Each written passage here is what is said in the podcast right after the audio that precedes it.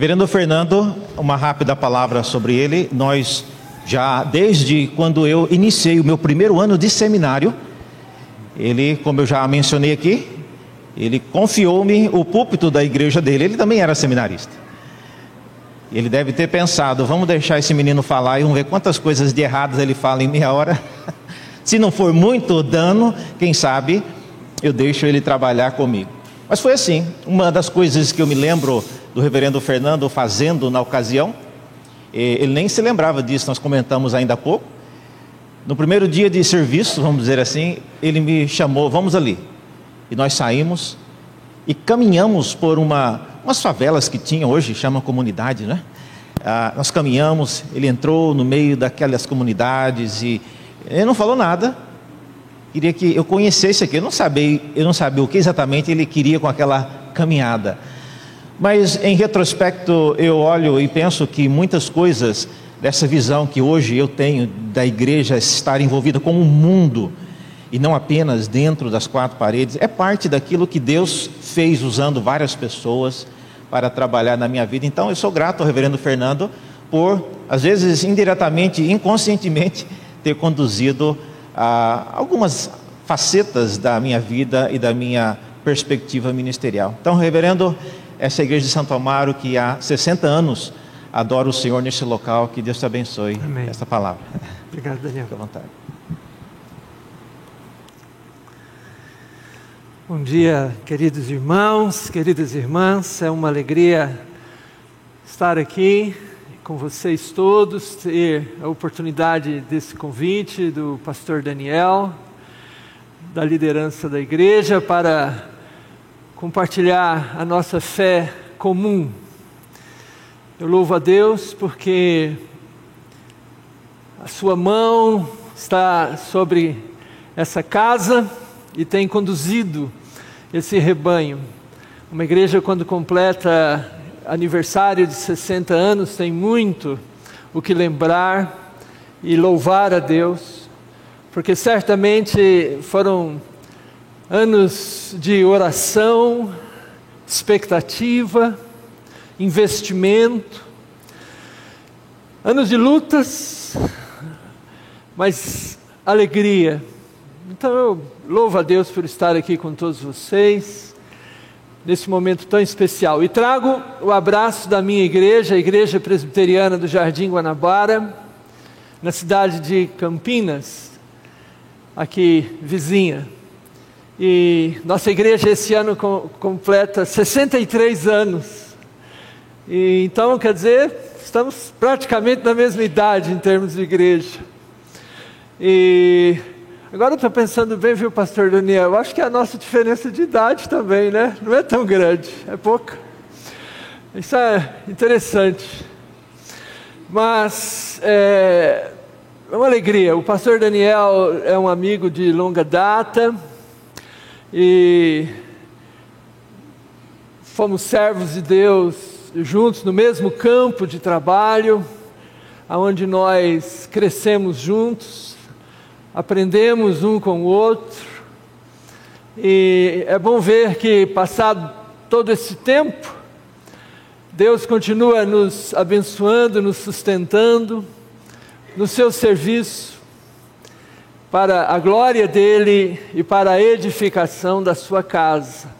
Isso tudo de fato é manifestação do seu amor. Hoje é o primeiro dia da semana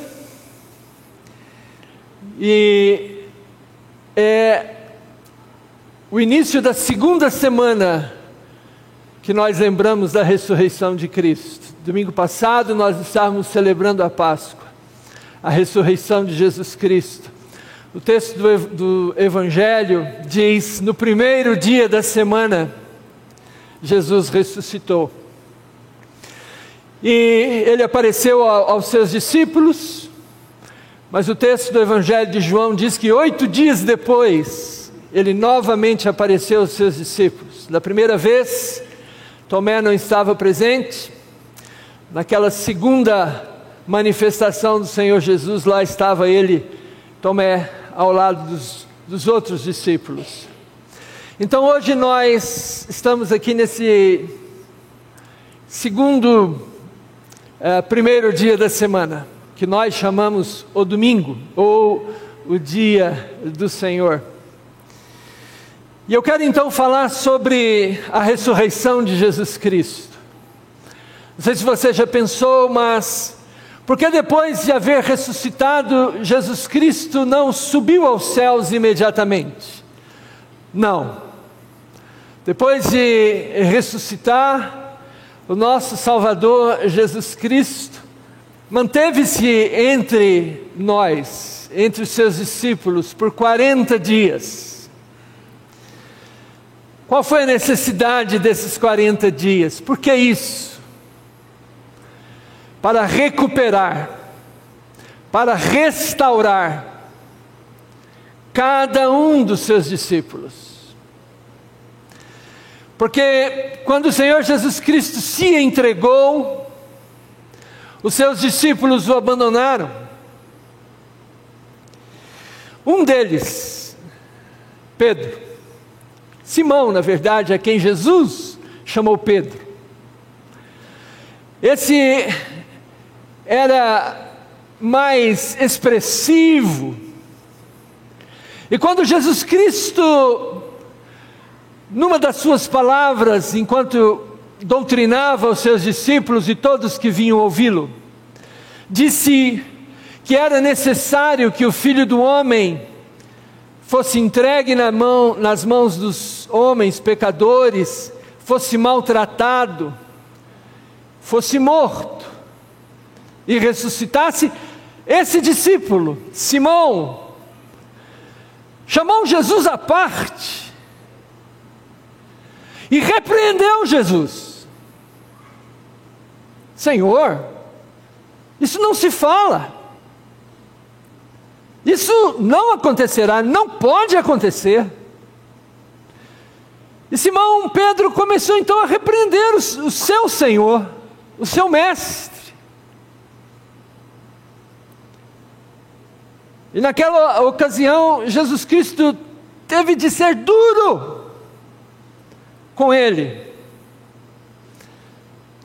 E olhando para o arrogante discípulo, disse: Arreda Satanás, porque não cogitas dos caminhos de Deus, você não entende. Mas não desistiu dele, manteve Pedro perto dele e disse a ele: Pedro, eu oro por você. Eu oro por você, para que você um dia compreenda quem eu sou e o que eu falo.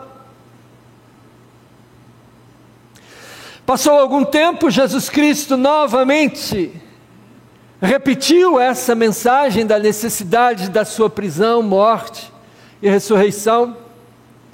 E Jesus disse: quando isso acontecer, quando eu for preso, vocês vão me abandonar. E novamente, Pedro disse: Olha, todos aqui podem te abandonar, menos eu. Jesus teve de dizer novamente a ele: Todos vão me abandonar, mas você vai negar que me conhece. E de fato aquilo aconteceu, Jesus foi preso, Pedro ficou ali aos arredores quando Jesus era conduzido de um local para outro durante aquele momento da sua prisão. Ele foi interrogado três vezes, e por três vezes ele negou que conhecesse o Nazareno. E na terceira vez, o galo cantou, e ele então chorou amargamente e de fato foi embora, abandonou. Cumpriu-se a palavra do Senhor. E se a história de Pedro terminasse nesse instante, teria terminado numa demonstração de autofalência, falência de um homem que se auto-enganou que pensou que era maior do que realmente era, que pensou que era mais forte do que realmente ele o era. Mas a história desse homem não terminou ali, porque ao ressuscitar, Jesus Cristo o procurou. Quando Jesus ressuscitou, Maria Madalena foi de madrugada ao túmulo, não para vê-lo ressuscitado, mas para terminar de preparar o seu corpo para a sepultura. E quando ela chegou naquele túmulo, viu a pedra revolvida, ela então correu a avisar os discípulos que alguém tinha roubado o corpo do seu Senhor. Então João e Pedro correram até o túmulo. João correu à frente, era mais jovem, chegou primeiro. Pedro chegou um pouco depois de João. João parou à porta do túmulo, mas Pedro entrou. Ele foi o primeiro discípulo a entrar no túmulo, não apenas a olhar de fora. E depois Jesus conversou com Maria Madalena, os dois discípulos voltaram para casa onde eles estavam em Jerusalém. Maria continuou ali chorando. Jesus a procurou, embora a, a, princípio ela não o tenha reconhecido, começou a conversar com ele, até o momento que Jesus lhe disse Miriam, que é Maria, a forma de se dizer Maria em hebraico ou aramaico. E aí ela reconheceu o Senhor. E Jesus disse a ela: Vá dizer aos meus discípulos que eu, ninguém roubou o meu corpo, eu estou vivo. E diz a Pedro, a Pedro, que eu o verei. Portanto, Pedro, entre os outros discípulos, tem uma história extraordinária de recuperação, de restauração da sua alma algo que os homens não fazem por si, mas Deus é capaz de fazer. E de todos os encontros que o Senhor Jesus teve naqueles 40 dias depois de ter ressuscitado, há uma ênfase na presença de Pedro naqueles encontros. Então agora eu quero convidar você a ver comigo o que essa recuperação de Pedro produziu nele? E para vermos isso, nós vamos abrir na primeira carta que Pedro escreveu. Eu convido você agora a abrir a sua Bíblia comigo e nós vamos ver as primeiras palavras da primeira epístola de Pedro. E o tema é esse aí que vocês estão vendo, a ressurreição de Jesus Cristo e as suas consequências na vida do discípulo.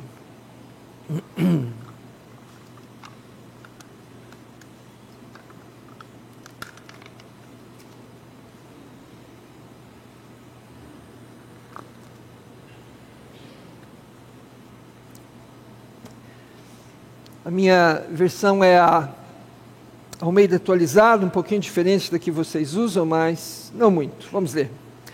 Pedro, apóstolo de Jesus Cristo, aos eleitos que são forasteiros da dispersão no Ponto, Galácia, Capadócia, Ásia e Bitínia.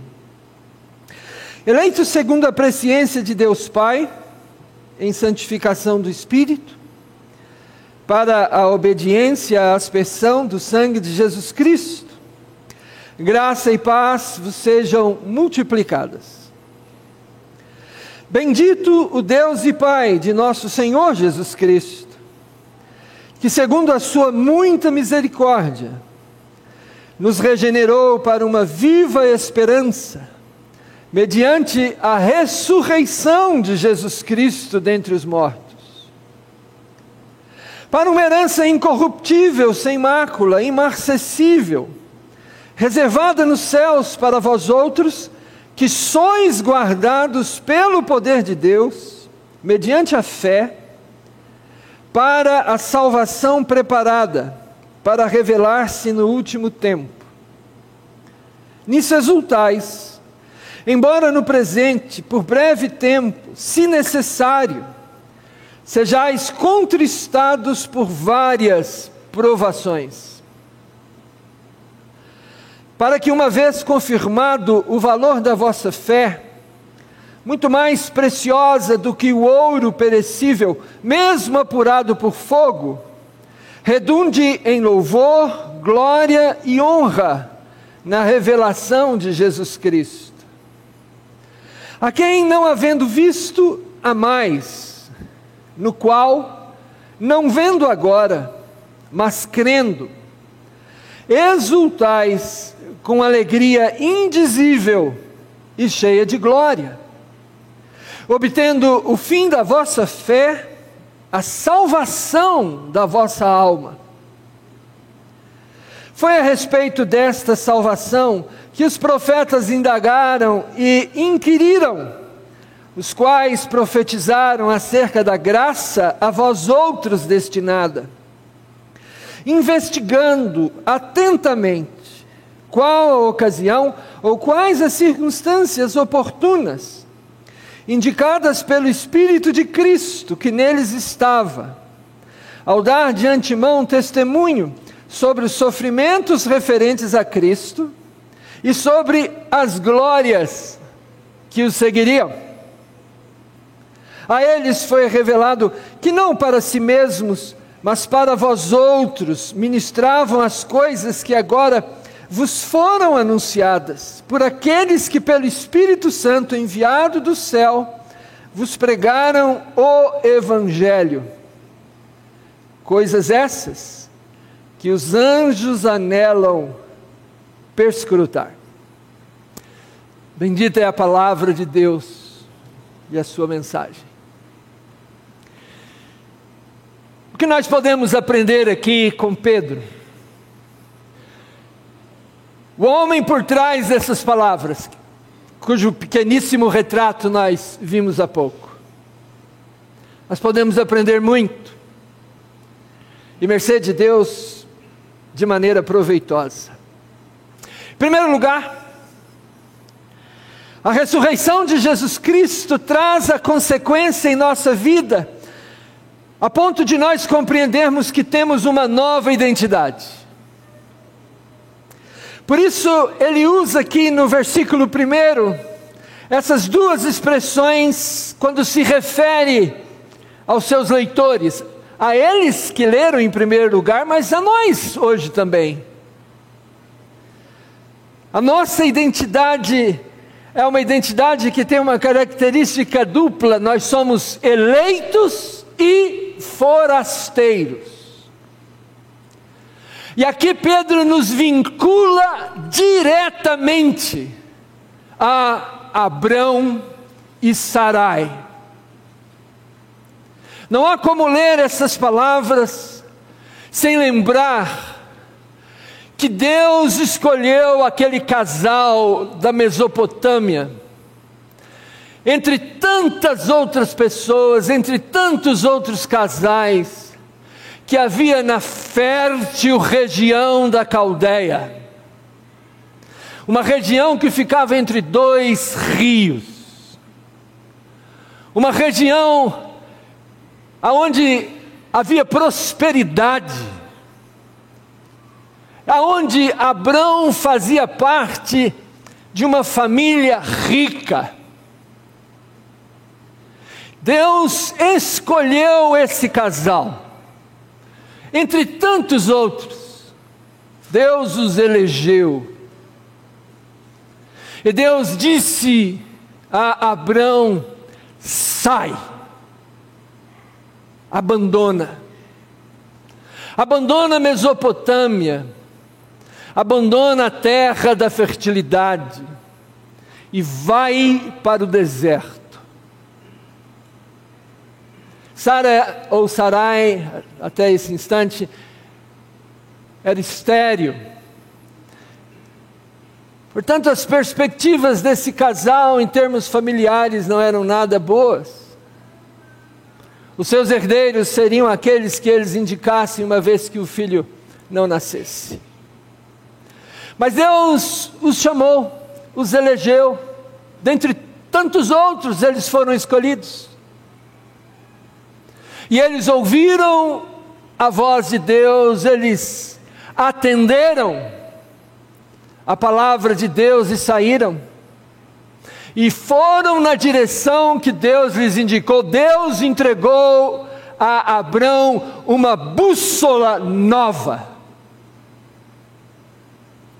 Uma bússola que se orientaria pela fé e não pelo que os olhos humanos veem deu a ele uma direção nova. Por isso, quando lemos o que aconteceu a eles, eles seguiram na direção que Deus lhes apontou. E lá no versículo 9 de Gênesis 12, nós lemos que eles seguiam para o deserto, para o Negev. Mudança radical mudança extraordinária.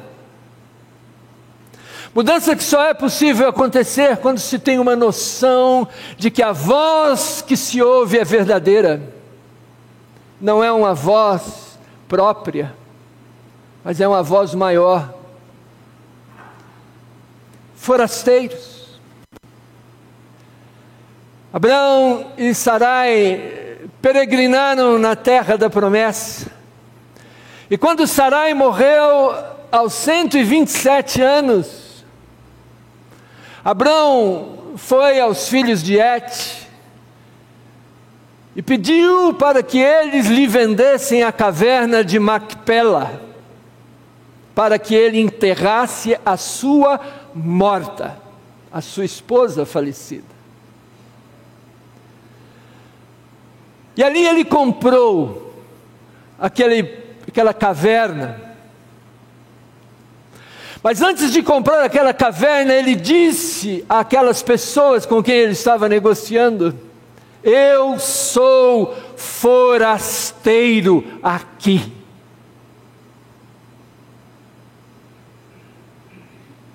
Portanto, quando Pedro escreve as primeiras palavras da sua epístola, ele nos vincula imediatamente àqueles que Deus escolheu primordialmente. E que ouviram a voz de Deus e que se direcionaram por ela. E que tiveram uma consciência plena de quem realmente eram. Só em Cristo Jesus nós podemos dar o passo dos nossos pais, Abraão e Sarai, com a confiança que eles tiveram. Só com a ação do Espírito de Cristo em nós, como Pedro diz um pouco à frente, é que nossa fé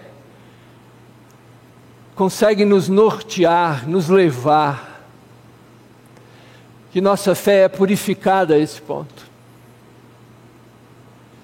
Portanto, a ressurreição de Jesus Cristo, em primeiro lugar, nos mostra quem somos, eleitos, escolhidos por Deus, pela Sua soberana vontade e soberano amor. E nesse mundo, forasteiros.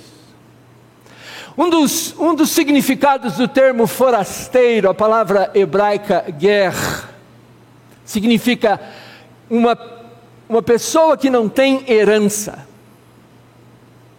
Quando Moisés teve um filho, o nome que Moisés deu ao seu filho foi Gerson. Gerson significa sou forasteiro, sou peregrino, não tenho herança. Um pouco à frente veremos, Pedro vai falar sobre herança e nós vamos entender bem o que ele quer dizer. Essa nossa nova identidade que temos, essa compreensão dessa dimensão extraordinária da vida vem porque Jesus ressuscitou dentre os mortos. E porque nós não precisamos viver tentando inventar uma identidade. Porque nós não precisamos viver tentando construir a nossa vida segundo nossos pensamentos e valores. Deus nos dá a identidade que precisamos ter. Deus nos dá. Eleitos e forasteiros. Mas o que mais? Como Pedro, o que mais a, a ressurreição de Jesus Cristo traz para nós? Uma proximidade com Deus.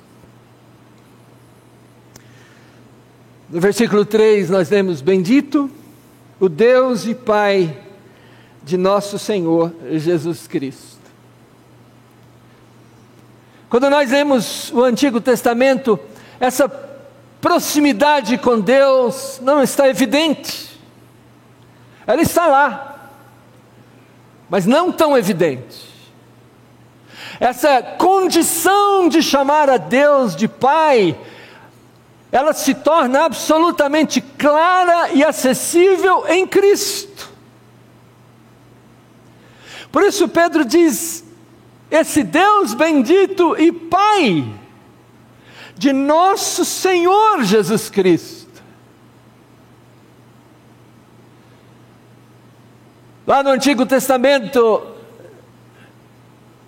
nós lemos: Ouve Israel, o Senhor Deus é o único Senhor.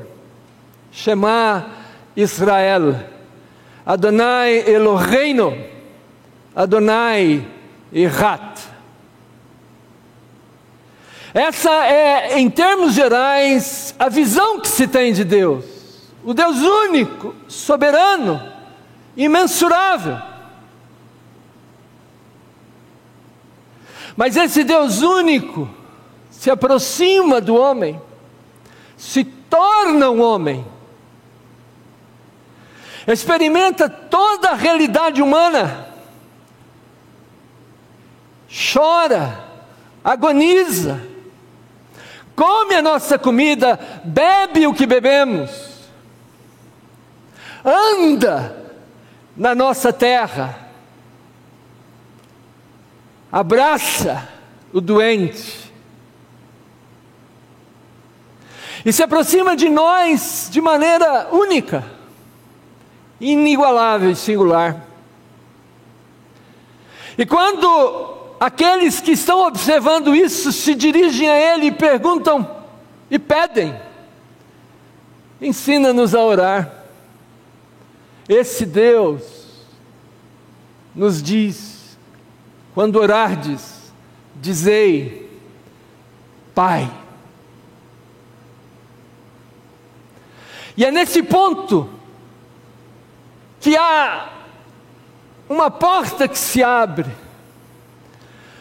E a condição de se enxergar a Deus não apenas como esse Deus soberano e único, mas como Abba, papai, paizinho. Com essa liberdade, essa proximidade com Deus, é algo que só em Cristo nós conseguimos usufruir. E a ressurreição de Jesus Cristo nos garante essa proximidade. Bendito Deus e Pai de nosso Senhor Jesus Cristo. Mas há uma terceira consequência bendita que a ressurreição de Jesus Cristo traz para o seu discípulo: vida nova e esperança viva. Que, segundo a sua muita misericórdia, novamente uma palavra que, para, para ser bem compreendida, é preciso compreender à luz do Antigo Testamento. Recede é a palavra hebraica. Uma palavra que caracteriza o ser de Deus, a sua graça, a sua misericórdia, que segundo a sua muita misericórdia nos regenerou para uma viva esperança.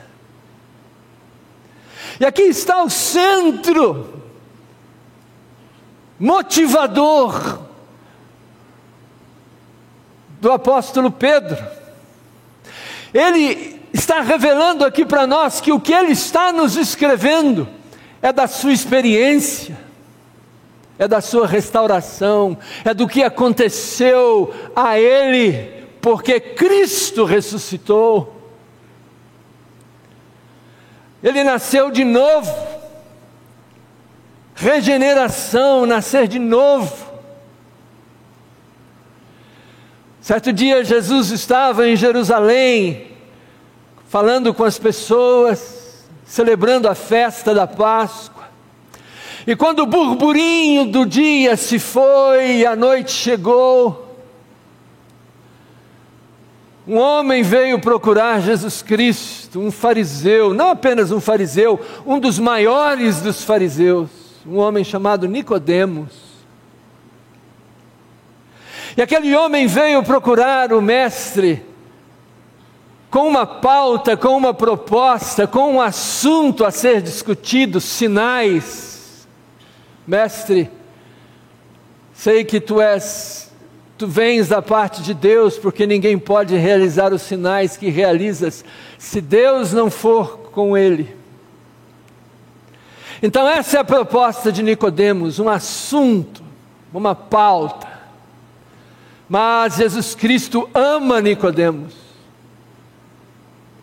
E muito embora o grupo de Nicodemos, os fariseus, sempre fosse muito hostil a Jesus Cristo, Jesus ama Nicodemos. E Jesus então transtorna a pauta de Nicodemos e diz: Nicodemos, não falaremos sobre sinais, mas falaremos sobre novo nascimento. Em verdade, em verdade te digo que se você não nascer de novo, você não pode ver e você não vai poder entrar no reino dos céus.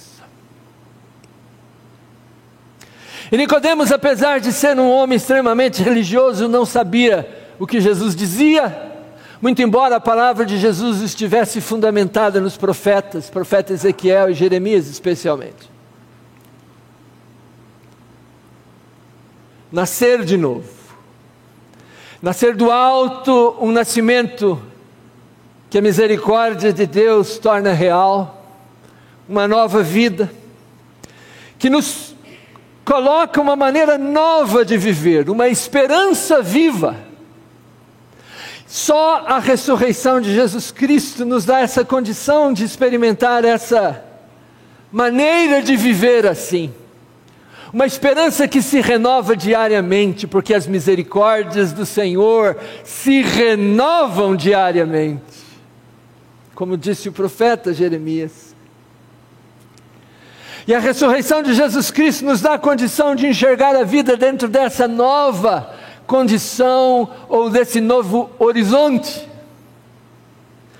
Nós cremos que a nossa vida faz sentido não porque tenhamos diplomas, não porque as contas estão pagas, não porque temos alimento para o dia de hoje e poupança para o dia de amanhã, não porque temos tido vitórias em determinadas áreas, a nossa vida faz sentido porque a nossa esperança não morre. E porque, mesmo que haja reveses e problemas, e contas a pagar, e lutas a lutar,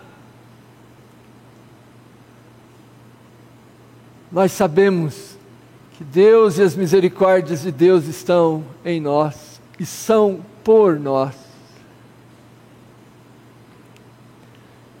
E a ressurreição de Jesus nos dá a certeza disso.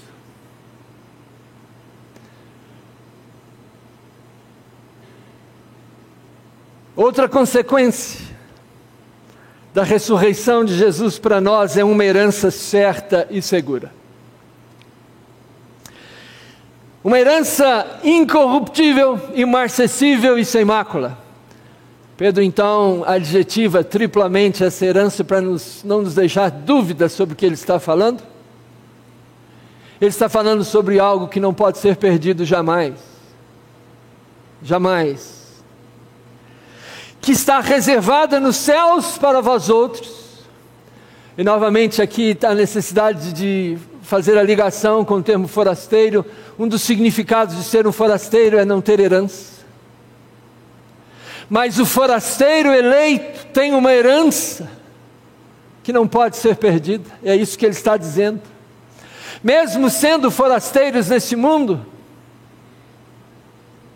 há uma herança inimaginável e inigualável que nada nesse mundo pode se comparar a ela.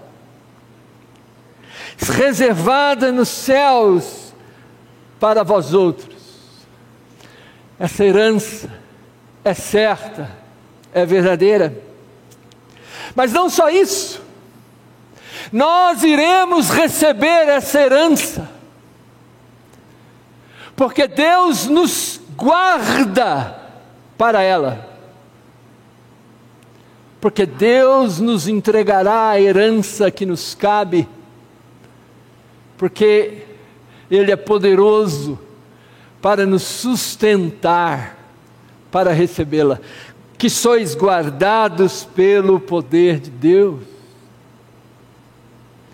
E essa é uma verdade que está presente em todas as páginas da Bíblia, todas elas. Que aqueles que Deus salva estão salvos para a eternidade.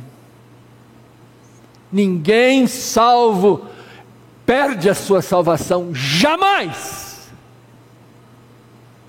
porque Deus e o seu poder nos guarda para receber essa herança que Ele nos entregará pela sua misericórdia e graça. Quantos tropeços Abraão e Sara manifestaram? Muitos, não poucos. Mas eles foram eleitos por Deus e Deus os guardou. Quantos tropeços Pedro experimentou? Quantos? Muitos. Mas é Ele que está nos escrevendo isso aqui. É Ele que está dizendo: Eu tropecei muito, mas eu sei que Deus me guarda, e Deus me entregará a minha parte da herança que Ele reservou para mim. Essa é a nossa fé. E essa fé é possível porque Jesus ressuscitou.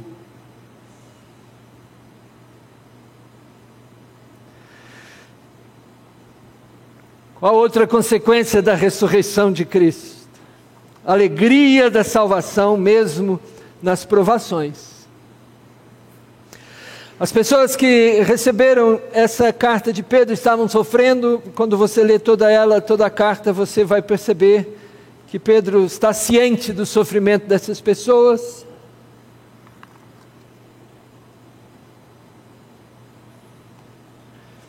O próprio apóstolo Pedro também estava sofrendo.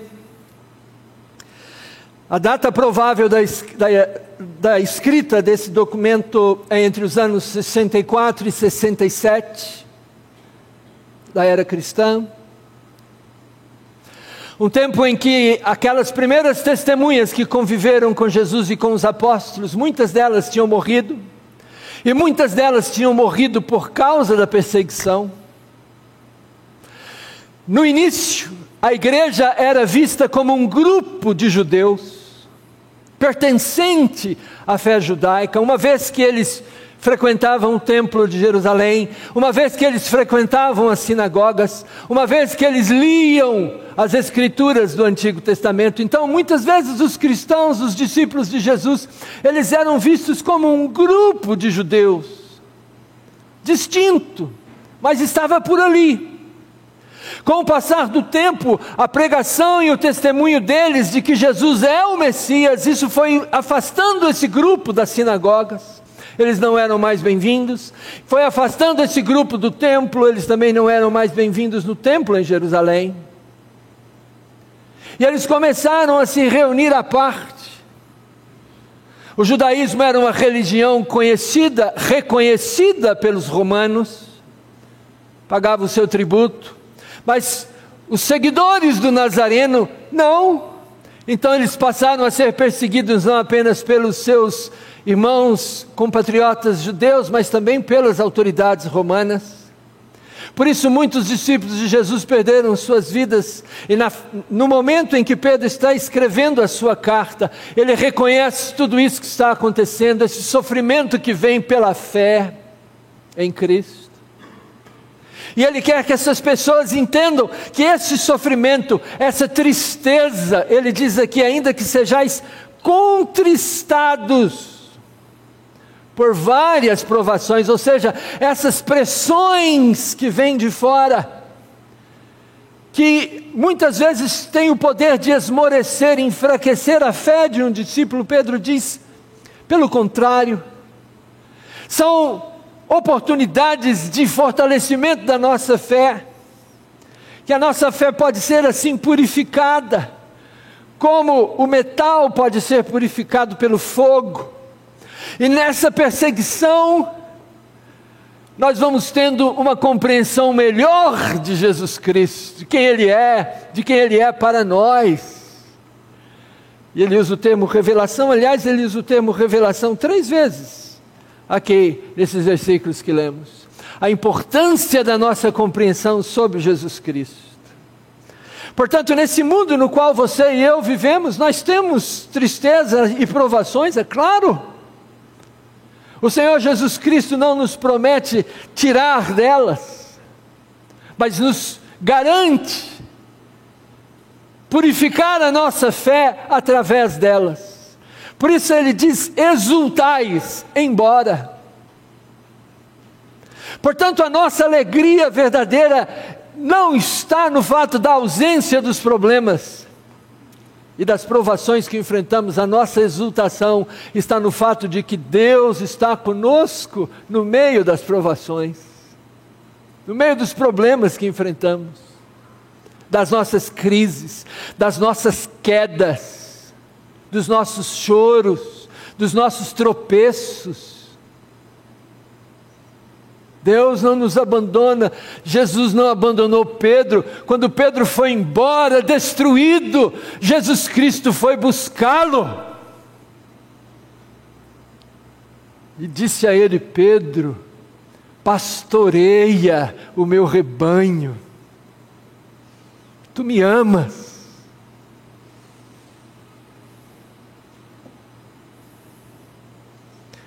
E por último, a última consequência da ressurreição de Cristo para nós é a consciência de que a nossa salvação eterna foi profetizada e concretizada como fora prometida. E é isso que dizem os versículos 10 a 12. Foi a respeito desta salvação que os profetas, Daniel, gosto especialmente da expressão indagaram e inquiriram. Porque às vezes a gente pensa no trabalho profético como um trabalho de alguém que fica tendo visões e depois coloca essas visões para as pessoas. Mas o trabalho profético foi um trabalho de indagação e inquirição. É, é assim que Pedro coloca, e eu gosto dessa maneira de Pedro colocar, especialmente, porque ainda hoje, a nossa vida cristã é uma vida de indagação e de pergunta e de investigação. São esses três termos que Pedro usa: investigando, indagando, inquirindo. Portanto, os profetas eram homens de perguntas, homens de pesquisa, homens que se debruçavam sobre a Torá, o Pentateuco, que liam as Escrituras e procuravam, de, de seu estudo, de sua meditação nas Escrituras, como o salmista diz no salmo que abre o livro dos Salmos, medita na lei do Senhor. É isso que Pedro está falando, indagar, inquirir, pesquisar, investigar.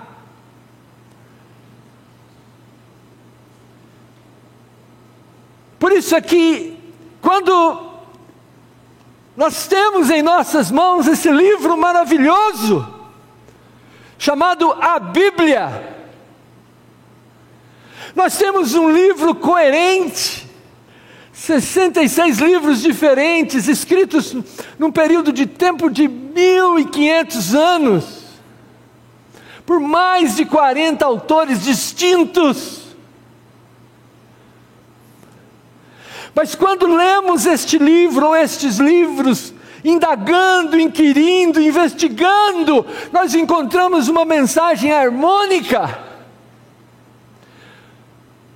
a mensagem dos profetas, harmônica com a mensagem de Cristo, dos apóstolos de Cristo. É uma mensagem escrita de várias maneiras. Hoje, depois de muitos anos, eu devolvi um livro que o pastor Daniel havia me emprestado um livro muito interessante porque ele mostra o que a humanidade produziu na antiguidade. Quantas profecias, quantas narrativas foram produzidas na antiguidade pelas culturas antigas, os egípcios, os caldeus, os fenícios, e tantas outras culturas da antiguidade, culturas da época em que os escritores da Bíblia estavam lá vivendo e escrevendo. E há muitas coisas que você percebe que há semelhanças, mas há muitas coisas que foram produzidas nessas outras culturas que são díspares, diferentes. Mas quando você lê a Bíblia, investiga, pesquisa, inquire, você percebe que nas Escrituras há uma coerência. E aquilo que foi dito lá no início, no livro de Gênesis, como estamos vendo hoje, faz sentido aqui, nos anos 60 depois de Cristo. A harmonia, complementariedade, verdade. Isso é que faz da Bíblia esse livro extraordinário, o nosso livro, o mais importante dos livros. Salvação profetizada e concretizada. Como Deus disse. O apóstolo Paulo, quando escreve a sua carta aos Romanos, logo no começo, ele toca no mesmo ponto. Jesus é o cumprimento das Escrituras. É sim, é de fato. Um homem destruído, como Pedro, que se autodestruiu, tornou-se um homem restaurado e renovado, porque Cristo ressuscitou e foi a Ele, foi procurá-lo.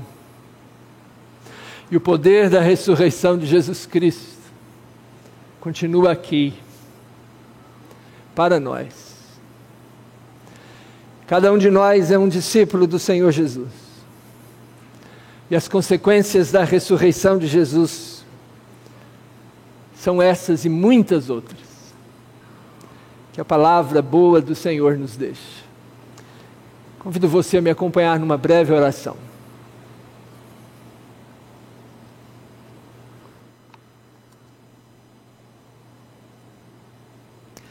Obrigado, Senhor, pela certeza que nós podemos ter hoje, de que Jesus está vivo, está conosco, está em nós, que o Espírito de Cristo continua nos falando por aquilo que os profetas indagaram e inquiriram e investigaram, por aquilo que os apóstolos, juntamente com os profetas, nos legaram as Escrituras. Que é esse Espírito que abre os nossos olhos para saber que essa mensagem é para nós, é para hoje, é para a nossa vida. E essa mensagem renova a nossa esperança. A esperança dessa herança imarcessível, incorruptível, que nos aguarda no novo céu e na nova terra, na nova Jerusalém, e para a qual nós hoje somos guardados. Obrigado a Deus por essa realidade. Ajuda-nos a desenvolver essa fé, a vê-la purificada, ó Deus, em cada dia do nosso viver. Obrigado. Abençoa essa igreja. Abençoa Deus seus pastores, sua liderança toda. E cada pessoa que entrar por essas portas, que participar do seu canal, que a palavra do Senhor possa repercutir, ó Deus, e continuar repercutindo para a salvação eterna de muitos e a glória de Deus em primeiro lugar. No nome de Cristo é que nós oramos. Amém.